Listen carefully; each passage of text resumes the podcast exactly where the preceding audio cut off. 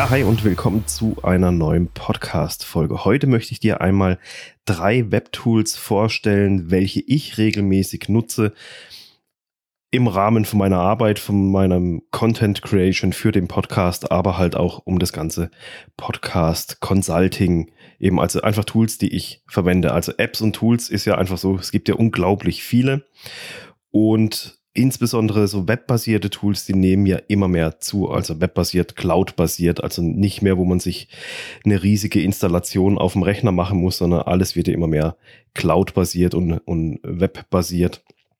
Und da gibt es ja so viele Tools und ich glaube auch, da gibt es nicht das eine richtige Tool für alle, sondern jeder muss da so ein bisschen schauen. Aber umso interessanter finde ich es selber auch immer, mit was für Tools arbeiten andere Menschen weil oftmals sieht man ja den Wald vor lauter Bäumen nicht und es gibt so viele coole Tools, die man gar nicht auf dem Schirm hat.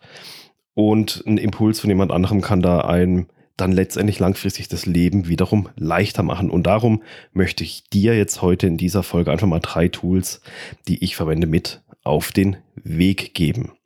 Ich stelle die kurz vor, sage ein bisschen was dazu. Ich nutze die mehr oder weniger intensiv und kann dann auch entsprechend mehr oder weniger halt dazu sagen.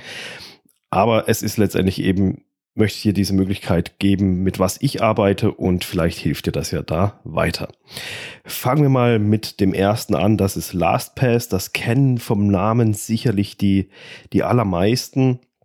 Ähm, LastPass ist ein Passwortmanager, wie es verschiedene Passwortmanager gibt. Es gibt ja da noch mehrere, das ist ja nicht der einzigste. Aber ich bin damals mit LastPass eingestiegen und dann letztendlich da auch geblieben.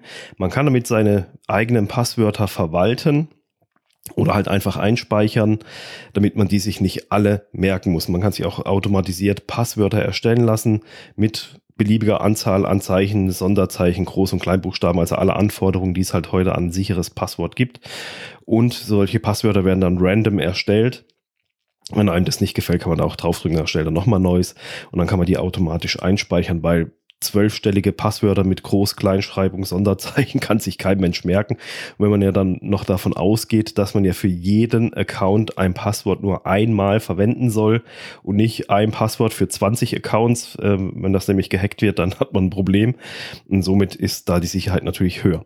Aber mit LastPass kann man nicht nur die eigenen Passwörter speichern, man kann natürlich auch jetzt, wie ich es mache, zum Beispiel für meine Kunden also in der Zusammenarbeit mit meinen Kunden kann ich die Passwörter, die Zugangsdaten zum Podcast-Hosting, zu Auphonic, zu Apple Podcasts etc.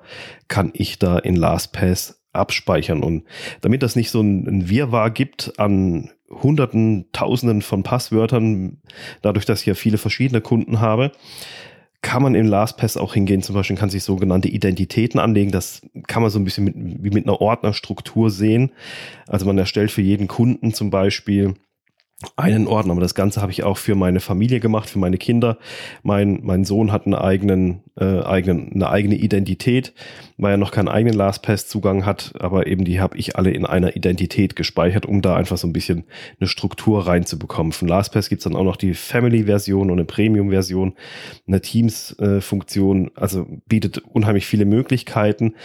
Aber für den Anfang LastPass habe ich damals angefangen, die ganzen Passwörter für mich selber und dann halt auch für die Kunden zu speichern. Das Coole daran ist, dass es ähm, eine Extension gibt, eine, eine installierbare Erweiterung für den Firefox-Browser, für Google Chrome-Browser, für Safari. Es gibt eine Mac Desktop-App. Es gibt aber auch fürs iPhone die App. Ich nehme mal an, für Android wird es die auch geben. Somit hat man überall die, die ganzen Passwörter äh, zugriffbereit. Also auch, ich habe ähm, LastPass die Freigabe gegeben, beziehungsweise ich habe es auf dem iPhone da mit, mit Touch ID verbunden, dass ich ähm, äh, dass alle Apps, wo ich die Passwörter eingeben muss, dass die halt dann auf LastPass zugreifen können und dann die Passwörter da automatisch eintragen können.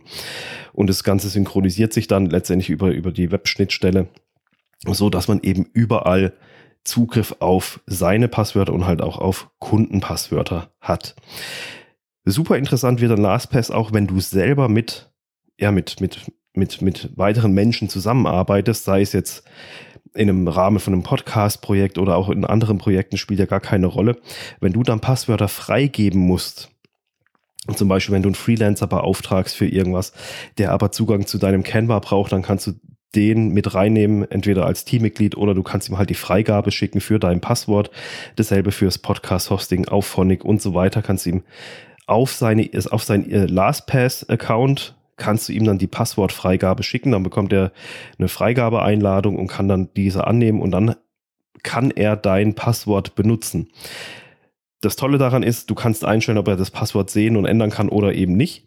Und somit kannst du halt deine Passwörter trotzdem geschützt freigeben und andere können damit arbeiten. Und wenn die Zusammenarbeit endet, dann kannst du ihm die Freigabe quasi einfach wieder wegnehmen und er kann nichts mehr mit deinem Account machen.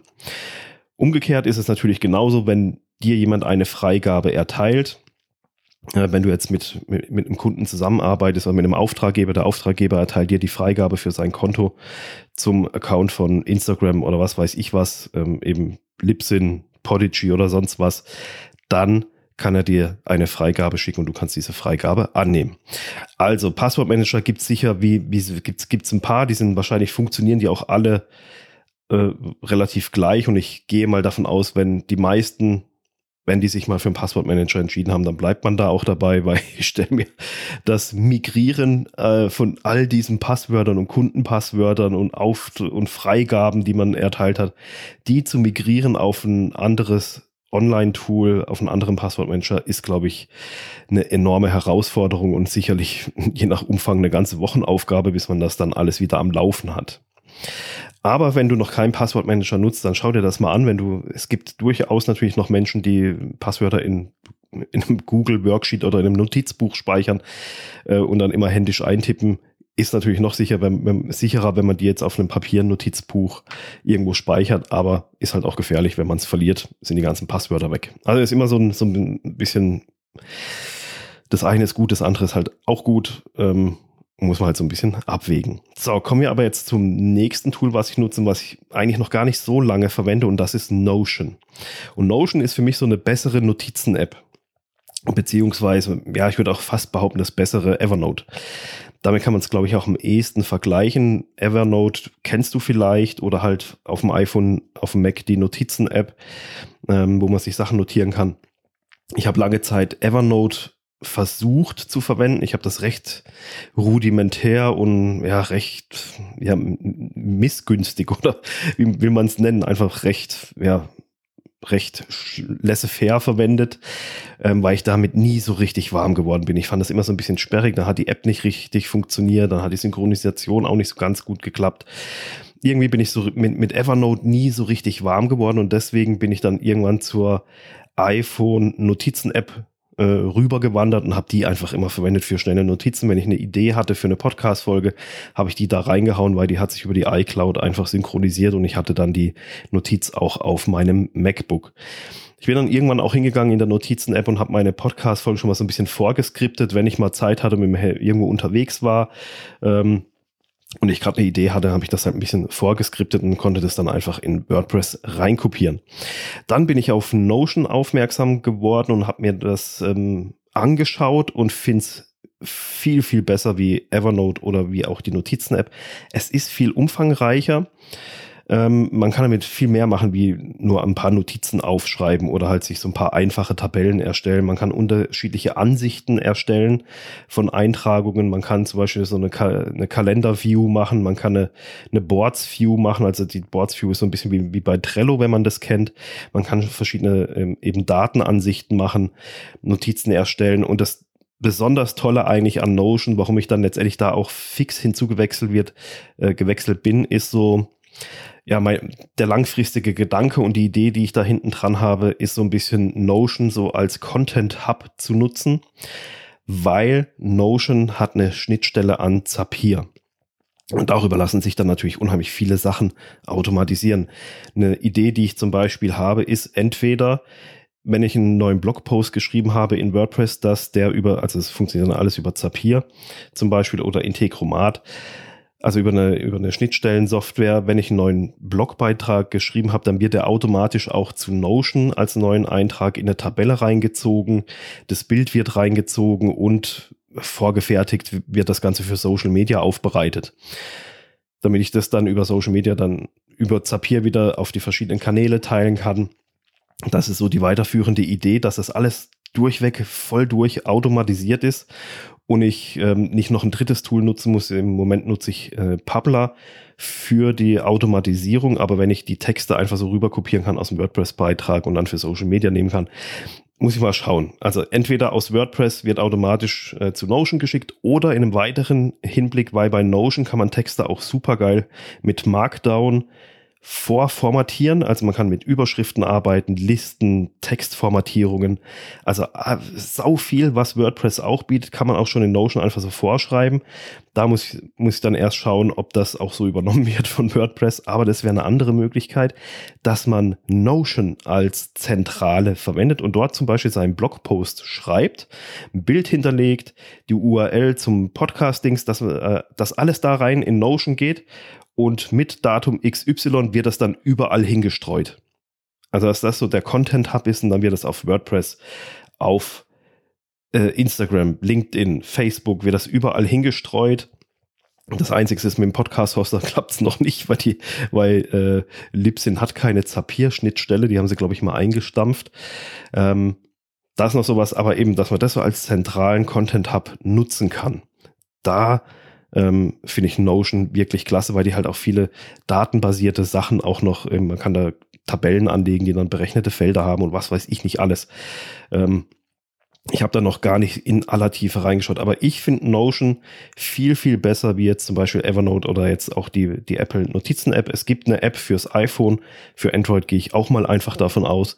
Ansonsten ist das Ganze auch webbasiert und man kann da eben dann direkt online quasi arbeiten. Kommen wir zum letzten Tool. Das habe ich gerade eben schon mal genannt und ich habe darüber auch schon mal eine Podcast-Folge gemacht, warum du dich mit Automatisieren beschäftigen solltest. Und das Tool ist Zapier, Zapier, je nachdem, ich weiß gar nicht, wie man es genau ausspricht. Das Ding ist einfach so geil. Es ist nicht ganz günstig, ja weil die so ein bisschen der Platzhirsch sind. Eine Alternative zu Zapier wäre noch Integromat. Das ist günstiger, ist aber ein bisschen komplexer, um solche Automatisierungen zu bauen. Also da ist Zapier der deutlich einfachere Einstieg, um da mal erste Schritte zu machen. Mit Zapier kannst du so viel Sachen automatisieren, da denkst du einfach nicht, da kommst du vorher gar nicht drauf, dass, du, dass sowas überhaupt möglich ist. Und je mehr du dich damit befasst, desto mehr Möglichkeiten fallen dir einfach auch auf, was denn eigentlich damit möglich ist. Ich habe zum Beispiel meinen Podcast-Workflow, der sowieso schon sehr smart ist, aber ich habe den noch ein bisschen, bisschen weiter automatisiert, weil ich ja unter jede Podcast-Folge ein Transkript hänge. All das läuft zu, sagen wir mal, 98, 99 Prozent automatisiert. Ich nutze dafür HappyScribe.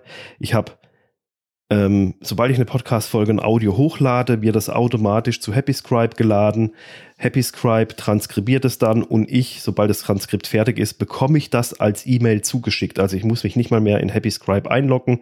Ich bekomme gleich eine E-Mail von meinem eigenen ähm, Transkriptionsdienst sozusagen mit dem KI-Transkript als, als Word-Dokument im Anhang. Ich brauche nur noch das Word-Dokument aufmachen, ähm, alles kopieren in den Blogpost unten in ein spezielles Feld reinkopieren und dann speichern und dann habe ich mein Transkript im Blogpost als Anhang mit hinzugefügt. Das Ganze könnte ich jetzt wahrscheinlich auch noch weiter automatisieren, dass das Transkript automatisiert in WordPress eingepflegt wird. Soweit bin ich dann jetzt aber noch nicht gegangen. Mir hat schon gereicht, dass ähm, ich nicht diese ganzen Schritte manuell machen muss, hier bei HappyScribe das Transkript hochladen, warten, bis es fertig ist, dann öffnen und dann reinkopieren, sondern ich kann in der Zeit einfach weiterarbeiten und wenn der E-Mail-Eingang reingeschneit kommt, ich lasse den Tab offen von dem Blogpost, sobald die, der E-Mail-Eingang hier diese E-Mail reinkommt, kann ich sie öffnen, kopieren, einfügen, speichern, fertig. Somit habe ich wieder viel Zeit gespart durch so eine Automatisierung. Es gibt einfach noch viel, viel mehr Möglichkeiten. Ähm, was du mit Zapier alles machen kannst. Also ich habe mit einem Geschäftspartner zusammen, sind wir da gerade eben dran, nach wie vor noch ähm, einen Dienst aufzubauen, der nur mit mit Software-Tools, die es eh schon gibt, arbeitet. Also da wird nichts neu programmiert, das läuft alles über Zapier und entsprechende Programme, ist dann ein kompletter Workflow inklusive Benachrichtigungen an Kunden, an Auftraggeber, an involvierte Person ist alles mit drinne, äh, wird alles mit Zeitstempeln, alle möglichen, alles automatisiert. Also man kann da schon richtige, richtige Apps mitbauen, sozusagen, wenn man weiß, wie man damit arbeiten muss oder kann. Deswegen schau dir unbedingt mal Zapier an. Es kann dir dein, dein, dein digitales Leben so ein bisschen einfacher machen in Arbeitsabläufen, wie du die einfacher gestalten kannst. Und das geht auch bei einem Podcast. Da gibt es eben auch Möglichkeiten, eben wie jetzt mit dem Transkript, dass das automatisiert läuft ähm, über einen gescheiten Transkriptionsdienst und somit hast du wieder manuelle Schritte um Mausklicks und Zeit gespart. Ja, das waren jetzt mal so drei Tools, die jetzt zum Teil so ein bisschen was äh, mit Podcasting zu tun haben, aber zum Teil auch so ein bisschen allgemein sind. Du kannst es ja für dein Business ein bisschen ummünzen. Ähm, ich nutze zum Beispiel eben Notion halt sehr, sehr intensiv für meine ganzen Blogposts zum Thema Podcast, zum Thema Camping, wenn ich da meine beiden Podcasts bediene. Das ist jetzt noch ziemlich rudimentär, das ist noch weit nicht die Möglichkeiten, die Notion bietet, aber da muss man sich ja auch so ein bisschen reinfinden. Und Zapier nutze ich halt einfach für allerhand Automatisierungen, um mir das Leben im Rahmen meiner Podcasts smarter zu gestalten und eben auch einfacher, dass ich da nicht manuell an x Sachen immer denken muss für eine Podcast-Folge, sondern ich lasse da gewisse Automatisierungen im Hintergrund die Arbeit für mich erledigen. Ja, das war's für diese Folge. Vielleicht helfen dir diese Tools ja weiter, mal so einen groben Einblick. Ähm, kannst du ja einfach mal anschauen, wenn du sie noch nicht nutzt und noch oder noch nicht kennst. Und ja, wir hören uns dann wieder in der nächsten Folge. Habt eine gute Woche. Bis dahin. Ciao.